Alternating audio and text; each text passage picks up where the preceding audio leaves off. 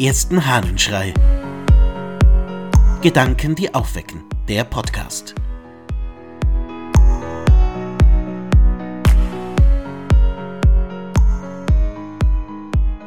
Was ist das? Aus der Lebensbeschreibung des Moses des Philon von Alexandrien. Aus allen Gegenden kamen bald Lehrer herbei, teils aus den Grenzländern und den ägyptischen Landesteilen unaufgefordert, teils für großen Sold aus Hellas herbeigeholt. Aber in nicht langer Zeit überragte er sie an Fähigkeit.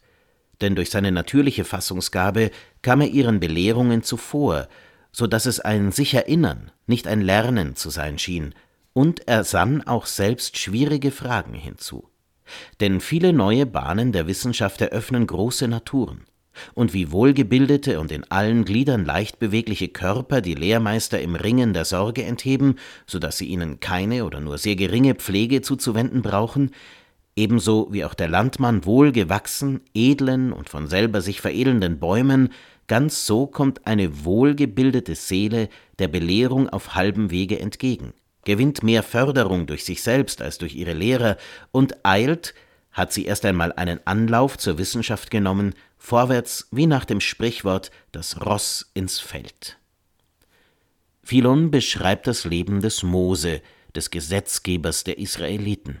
Und er beschreibt hier dessen Kindheit und Jugend.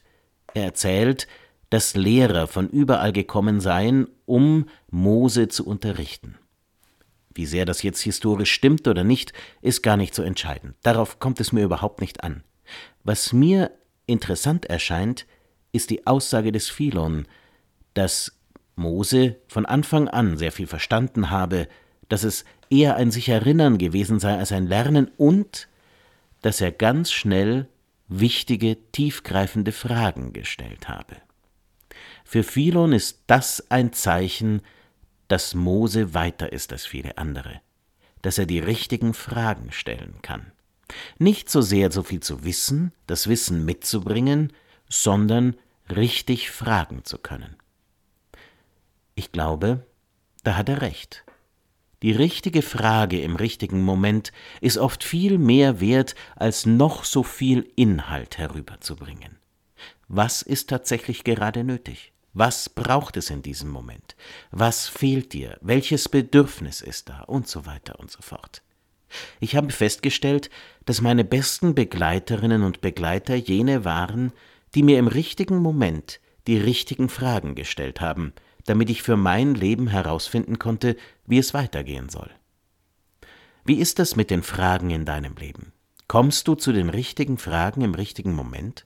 Und hast du vielleicht Menschen um dich, die dir im richtigen Moment die entscheidenden Fragen stellen, damit du weiterdenken kannst und weiterkommst in deiner Wahrnehmung und in dem, was du tun möchtest. Ich wünsche dir einen fragenreichen Tag. Dein Ludwig Waldmüller.